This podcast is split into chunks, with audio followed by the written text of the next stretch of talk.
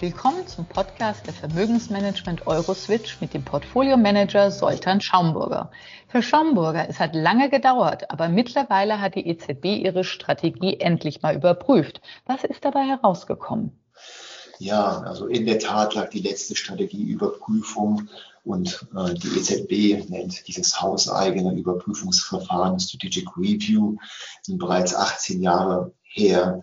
Sie fand zuletzt, also im Jahre 2003 statt. Ähm, entsprechend hoch waren natürlich die Erwartungen der einzelnen Marktteilnehmer, ähm, insbesondere weil die EZB-Präsidentin Christine Lagarde bereits äh, in ihrer ersten Pressekonferenz ähm, ihre Rolle an der EZB-Spitze ähm, Dezember 2019 verkündete, dass sie im Zusammenhang mit der damals anstehenden Überprüfung der Strategie Zitat, jeden Stein umdrehen wollte.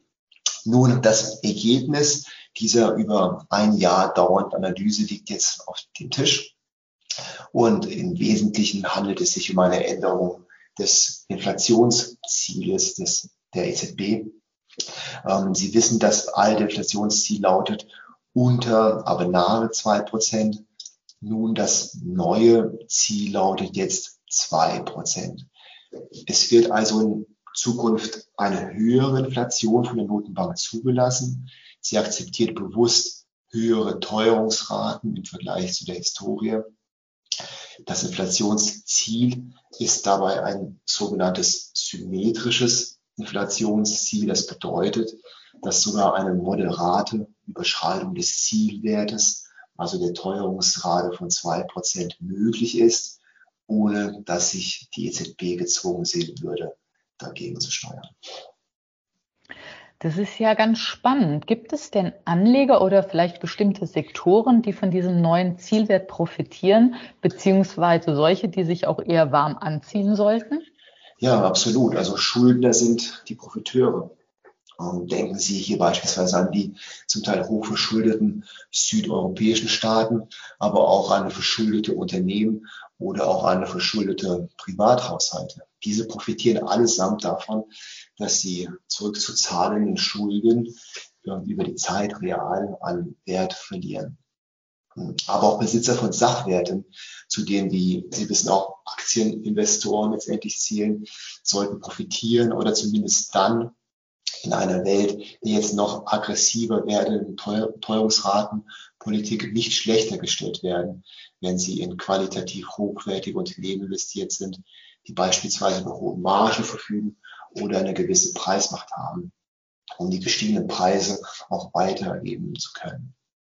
Warm anziehen dagegen müssen sich Sparer, sollten die Notenbank hier verkündetes zwei Prozent Ziel PA in zehn Jahren tatsächlich erreichen, würde dies für Besitzer von Sparguthaben in zehn Jahren somit einen realen Vermögensverlust von 20 Prozent bedeuten. 40 Prozent in 20 Jahren und so weiter. Aber auch Häuslebau dürften enttäuscht sein, denn das äh, Strategic Review hat nämlich noch ergeben, dass die Preisentwicklung für selbstgenutztes Wohneigentum nach wie vor nicht im Warenkorb der Inflationsmessung Berücksichtigung finden kann. Aus verschiedenen technischen und Komplexitätsgründen. Demnach wird die EZB weiterhin nur bedingt bis gar nicht eingreifen, wenn es um das Thema eines womöglich weiter heiß laufenden Immobilienmarktes geht. Zusammengefasst also beabsichtigt die Notenbank über die neue Strategie möglichst kontrolliert jährlich zwei Prozent an nominalen Werten zu zerstören, wenn man es so offensiv formulieren möchte. Es ist zu hoffen, dass dabei nicht zu Kontrollverlusten seitens der Bank kommt, sei es durch eine außer Fugen geratene, nachhaltig erhöhte Teuerungsquote oder aber auch durch zunehmende mögliche soziale Spannungen etwa, die sich sozusagen als Kollateralschäden der neuen EZB-Politik zunehmend zeigen können. Lassen Sie uns eine kleine Reise machen. Man macht das jetzt Corona-Zeiten viel zu selten und gedanklich zumindest mal nach China wandern. Besteht denn hier auch das Risiko eines Kontrollverlusts?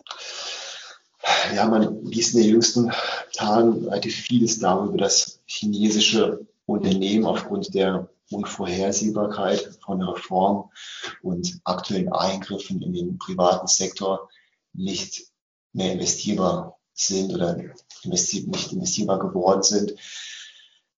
Und mit Blick auf die jüngsten Entwicklungen des MSCI China, ähm, der Index hat ja jüngst 13 Prozent in 13, 13 Handelstagen verloren, könnte man in der Tat den Eindruck gewinnen, dass einige Marktteilnehmer die Kontrolle zumindest über ihre Emotionen verloren haben.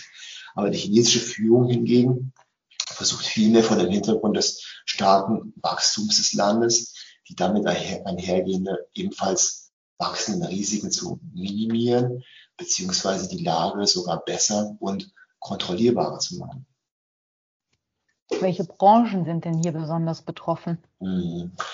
Ja, so von den jüngsten Reformen sind insbesondere Aktien aus der Technologiebranche und dem Bildungsbereich betroffen. Im Bildungssektor soll es für privat geführte Unternehmen, die nach dem Lehrplan der staatlichen Schulen unterrichten, in Zukunft ähm, nicht mehr möglich sein, Profite zu erzielen. Somit dürfen Teile von Geschäftsmodellen in dieser Branche durchaus auch ähm, kritisch äh, hinterfragt werden. Aber auch Unternehmen aus dem Technologiesektor sind im Fokus der Regulatoren.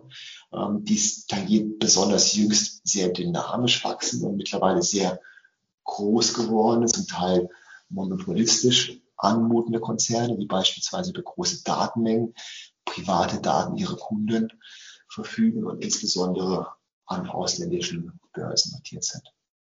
Ähm, der Hintergrund dieser Reform lässt sich insbesondere in vier Kategorien einstufen. Erstens geht es um die Kontrolle des systemischen Finanzrisikos. Zweitens um Kartellreformen drittens um die Berichtigung von sozialen Missständen und viertens äh, um die nationale Sicherheit und um den Datenschutz.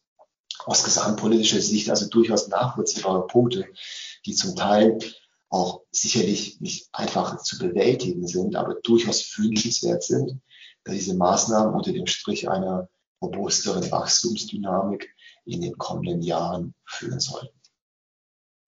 Was bedeutet das denn für die Investoren?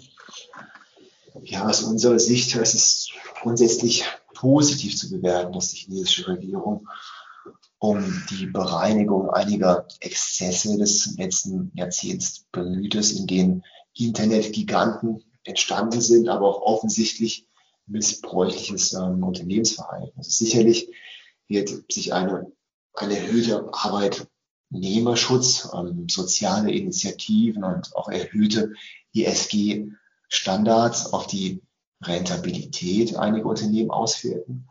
Die Margen in bestimmten Sektoren werden möglicherweise sinken, insbesondere in solchen, die von Monopolen oder Kartellen dominiert werden. Aber aggregiert betrachtet geht es der Gesamtwirtschaft weiterhin, weiterhin gut. Und das Land sowie die gesamte asiatische Region entwickelt sich extrem dynamisch Daher sehen wir ähm, in diesem Zusammenhang enorme Investitionsopportunitäten. Das Reformtempo hat sich in China in den letzten Monaten sehr stark beschleunigt und die Regulatoren beabsichtigen nur und zu Recht mit der massiven Wachstumsdynamik des Landes mitzuhalten.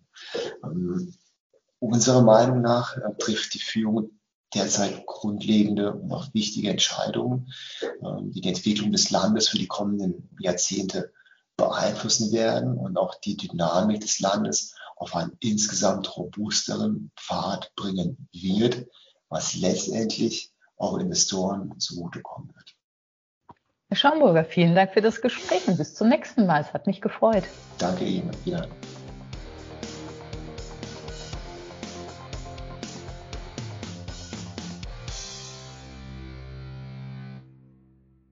Rechtlicher Hinweis. Dies ist eine Werbemitteilung. Wertentwicklungen in der Vergangenheit sind keine Garantie für künftige Erträge. Der Podcast dient ausschließlich der unverbindlichen werblichen Information und stellt weder ein Angebot noch eine Beratung, Empfehlung oder Aufforderung zum Kauf oder Verkauf eines Wertpapiers, eines Finanzinstruments oder einer Finanzanlage dar. Der Podcast kann eine Anleger- und anlagegerechte Beratung durch einen Anlageberater vor dem Abschluss eines Wertpapiergeschäfts nicht ersetzen. Die enthaltenen Informationen stellen keinen Prospekt dar und sind nicht als Entscheidungsgrundlage für die Beurteilung einer hierin beschriebenen Anlagemöglichkeit gedacht. Den Chancen eines Finanzinstruments stehen stets auch die entsprechenden Risiken, wie zum Beispiel Kursschwankungen oder Ausfallrisiken gegenüber. Wertpapiere können im Wert steigen oder fallen. Potenziellen Anlegern wird daher empfohlen, sich vor einer Anlageentscheidung eingehend über die Wertpapiere und die damit verbundenen Risiken zu informieren.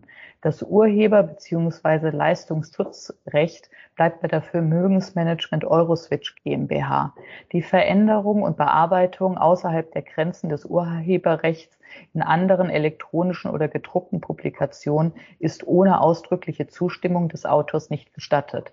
Verkaufsunterlagen und weitere Informationen zu in Bezug genommenen Wertpapieren können Sie in deutscher Sprache unter www.euroswitch.de abrufen. Alle Rechte vorbehalten.